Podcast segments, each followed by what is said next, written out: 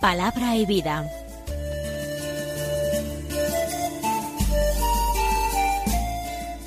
Con el padre Manuel Horta desde Sevilla.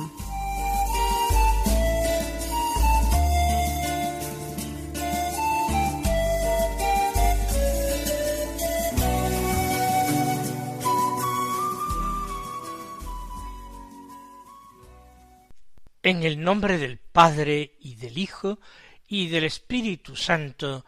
Amén. Alabados sean Jesús y María.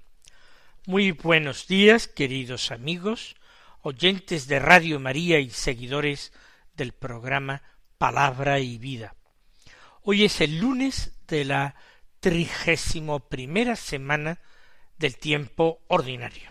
Y este lunes es 31 de octubre y este día, aunque no se celebre en el calendario litúrgico general romano, nos trae la memoria de un santo. Pero que es un santo español que merece la pena, San Alonso Rodríguez, que nació en Segovia en 1531 y que habiendo estado casado y tenido tres hijos, una vez que quedó viudo, murieron sus tres hijos, con poco más de treinta años. Él dejó su profesión de comerciante. Y finalmente después de unos años entró en la compañía de Jesús.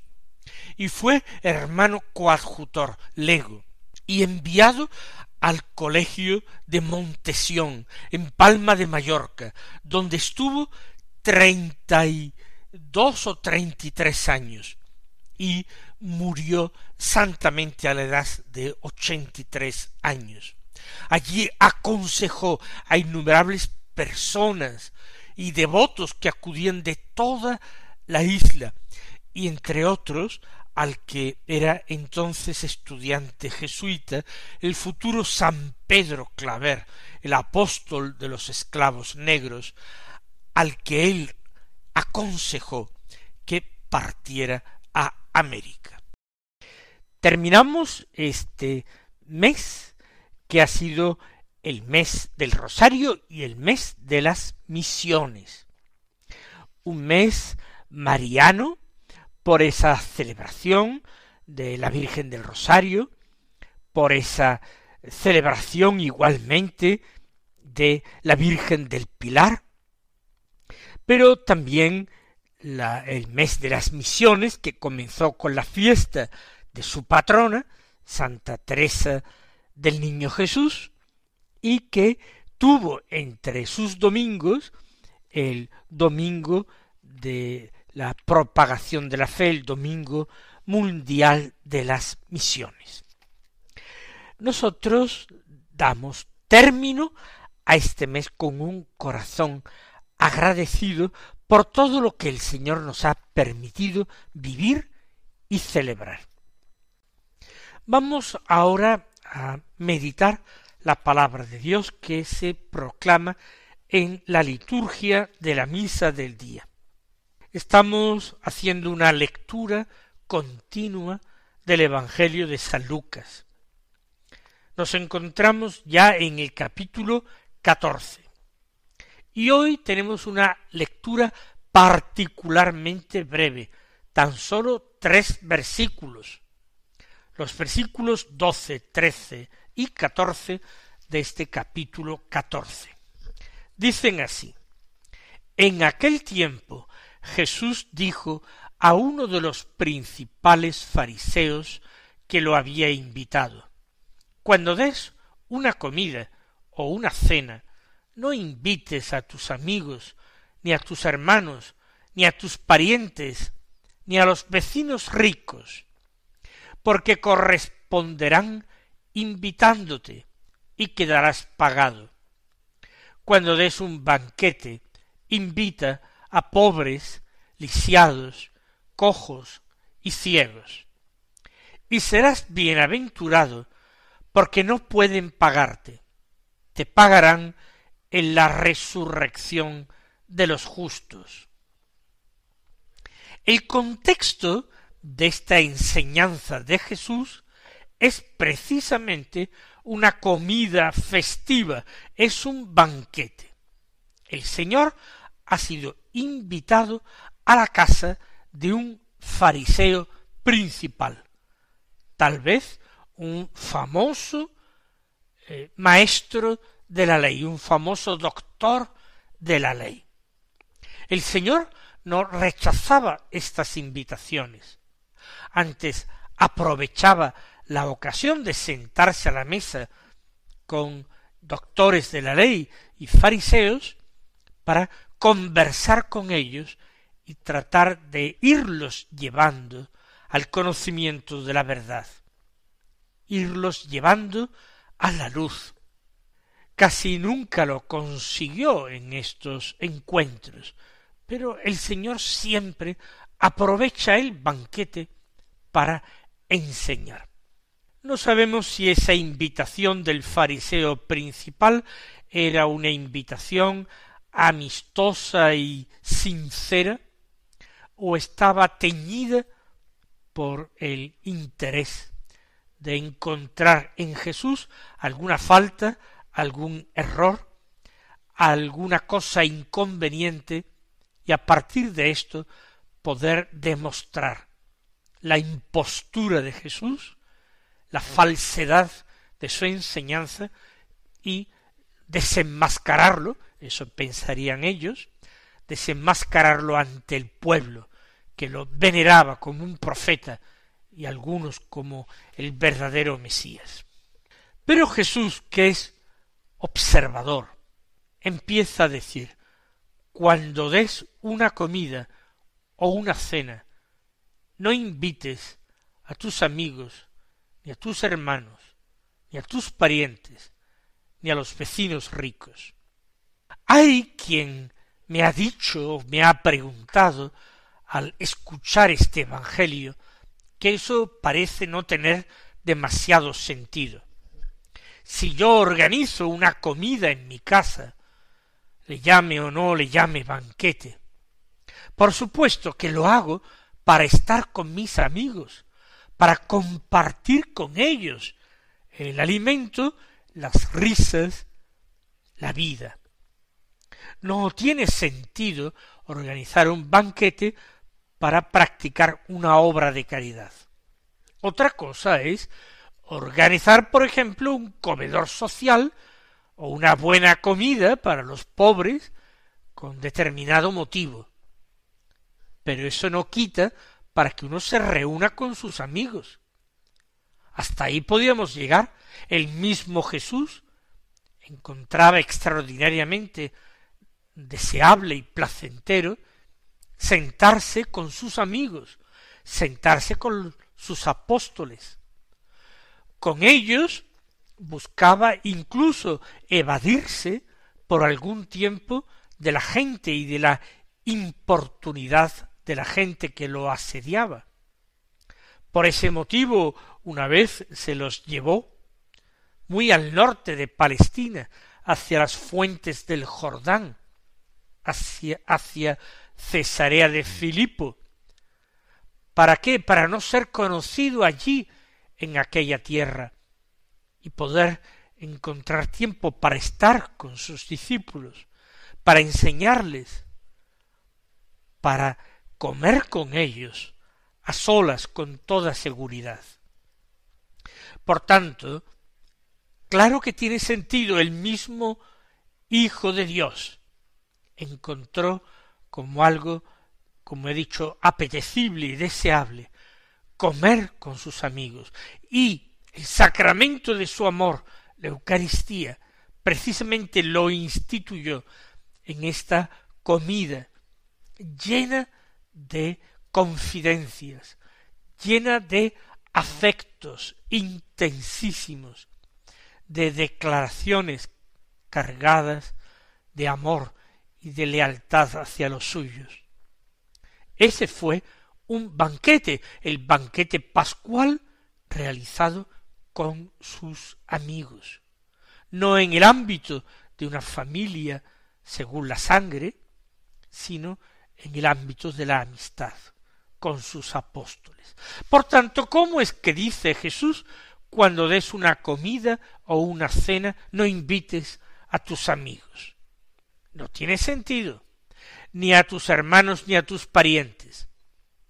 Claro que hay muchas comidas familiares, y es bueno y conveniente y necesario, y se sueldan más los vínculos de amistad entre las personas de la misma familia, cuando se comparte la mesa, al menos en ocasiones, como la Navidad o el Año Nuevo, o cuando se comparte la mesa con motivo del cumpleaños de alguien, o de la fiesta de alguien, o de una boda, o cualquier otra celebración. El reunirse con la familia es bueno, el reunirse con los amigos lo es también buenísimo. No invites, dice Jesús, a tus amigos, ni a tus hermanos, ni a tus parientes. Pero añade una cosa Jesús que nos va a servir para interpretar todo el contexto de la enseñanza. Porque Jesús dice también, ni a los vecinos ricos. Y aquí está el problema, que en esas invitaciones que Jesús desaconseja hacer, se mezcla un poco o un mucho de interés. Uno invita a amigos, a familiares o a vecinos ricos para que después también a él le tengan en cuenta, que también a él le inviten, y así enriquecer su vida social y todos esos conocimientos de los que luego a lo mejor podrá aprovechar en su vida. Por tanto, no se trata de invitaciones absolutamente desinteresadas a los amigos, ni a los familiares. Hasta qué punto a veces tenemos conciencia de que en esas celebraciones familiares, si luego yo me olvido de invitar a alguien, o no me olvido pero decido no hacerlo por alguna circunstancia especial, a alguien que me hubiera invitado, eso se considera ya una gran ofensa y los que antes eran miembros de una familia pueden llegar a dejar de hablarse, o lo que es peor, a hablar mal unos de otros, a criticarse, a murmurar. Jesús está invitando no a no comer con los amigos o con la familia. No tengan ustedes escrúpulo para hacerlo. Es algo bueno, es algo que hizo Jesús. Lo que Jesús está haciendo es invitarnos a un total y perfecto desinterés. De tal manera que no miremos en las personas que nos corresponden después, si me invitan bien, si no me invitan, también bien. No hay motivo de enfado, no hay motivo de desaire, ni amigos ni familiares. Considerar el banquete y la invitación como un regalo, como un don absolutamente inmerecido, gratuito, algo a lo que no hay que corresponder, a lo que no hay que pagar, porque en el momento en que hay que pagar de alguna manera, ya aquello no es un verdadero banquete, no es una verdadera comida fraterna, es otra cosa. Y a esa otra cosa es la que Jesús está invitando. Ahora lo vamos a entender mejor. ¿Por qué? Porque corresponderán invitándote a ti y así quedarás pagado. En definitiva, no habrás hecho nada meritorio. Habrás seguido una corriente donde hay muchos convencionalismos sociales y tú no habrás pasado de ser cortés. Cuando lo que el Señor quiere enseñarte a ti es a ser hijo de Dios, a ser ciudadano del reino, a ser discípulo suyo, y no solamente discípulo, sino es convertirse en madre y hermanos de Jesús, según su afirmación. Corresponderán invitándote, quedarás pagado. No habrás realizado ningún mérito. Así lo hacen todos. También los paganos, también estos fariseos actúan así. Ahora, en positivo, cuando des un banquete, invita a pobres, lisiados, cojos y ciegos. Jesús menciona tres tipos de eh, limitación física y un tipo de limitación social. En primer lugar, como limitación social y fuerte, la pobreza. Evidentemente, invitar a alguien pobre, que puede ser perfectamente un amigo pobre al que yo luego no le voy a reclamar que me corresponda, o algún pariente pobre y yo no le voy a crear un compromiso de que me tiene que corresponder, aunque sea arruinándose o empeñándose. No. Tú invita a pobres que no puedan corresponderte, ni se sientan agobiados ni angustiados por no poder corresponderte. Son pobres que tienen perfectamente asumido su papel y también su rol social, que no es el rol social de ponerse a la altura de los demás, de los que tienen bienes, sino aceptar humildemente aquello con que los demás quieren favorecerles o con lo que los demás quieren ayudarles. Tú invita a pobres y luego lisiados, cojos y ciegos. Estas son ya no limitaciones solamente sociales, sino también físicas y graves el ser ciego, o cojo o lisiado puede sumir a una persona en la pobreza y puede apartarlo del trato con las demás personas. Por tanto, los enfermos, lisiados, abundan a veces en las puertas del templo para pedir limosna. Recuerdan aquel, aquel que estaba sentado en la puerta hermosa del templo y que le pidió limosna a Pedro y a Juan al entrar en el templo para la oración de la tarde.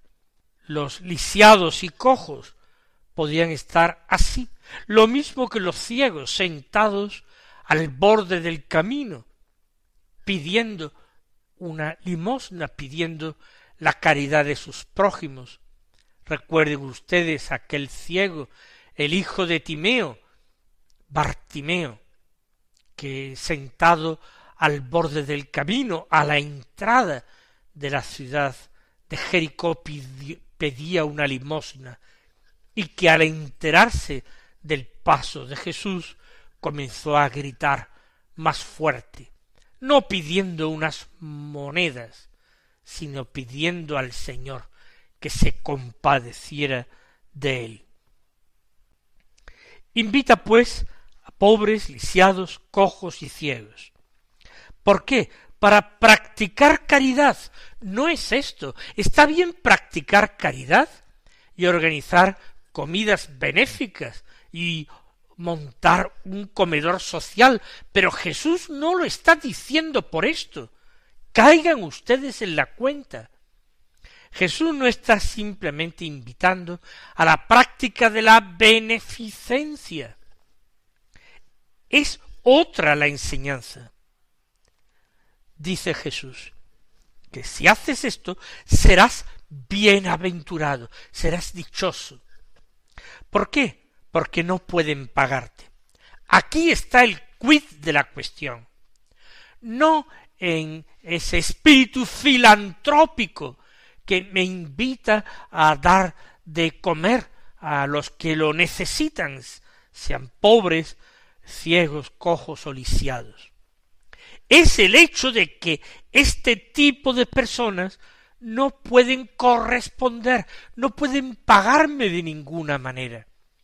Así pues, mi invitación partirá derecha del corazón, no del cálculo, porque yo a estas personas las aprecio, las quiero, porque son mis amigos, aunque sean pobres, porque son mis parientes, aunque sean personas eh, minusválidas, ciegas.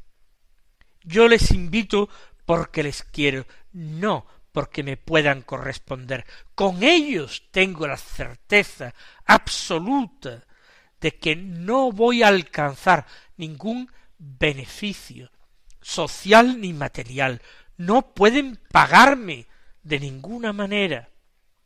El que es lisiado o cojo difícilmente podrá prestarme servicios y ponerse de mi parte. El que es ciego con más motivo. Y entonces, ¿cómo es que serás bienaventurado? Esta enseñanza está en la misma línea de las otras bienaventuranzas predicadas por el Señor en el Sermón de la Montaña. Bienaventurados los pobres de espíritu.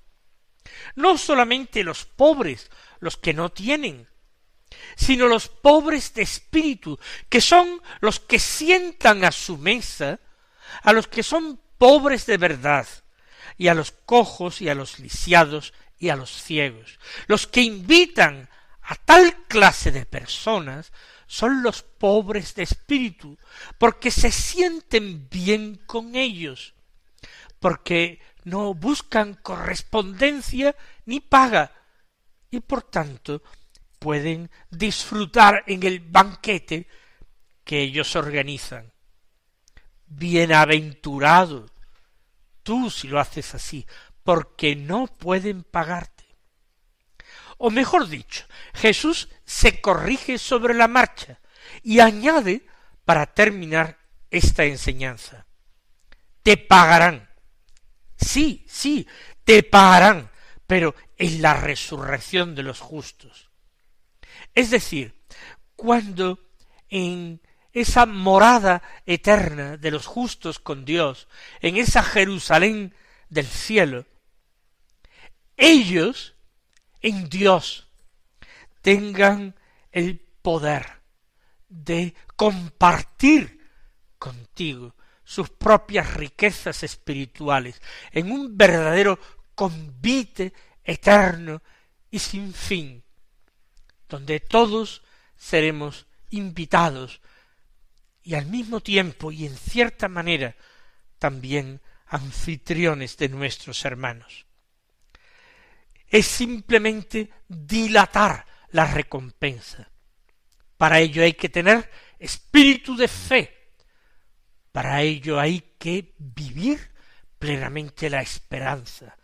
Esto ocurrirá. Para esto hay que vivir el amor cristiano, el amor fraterno. Mis queridos hermanos, que el Señor os colme de sus bendiciones y hasta mañana si Dios quiere.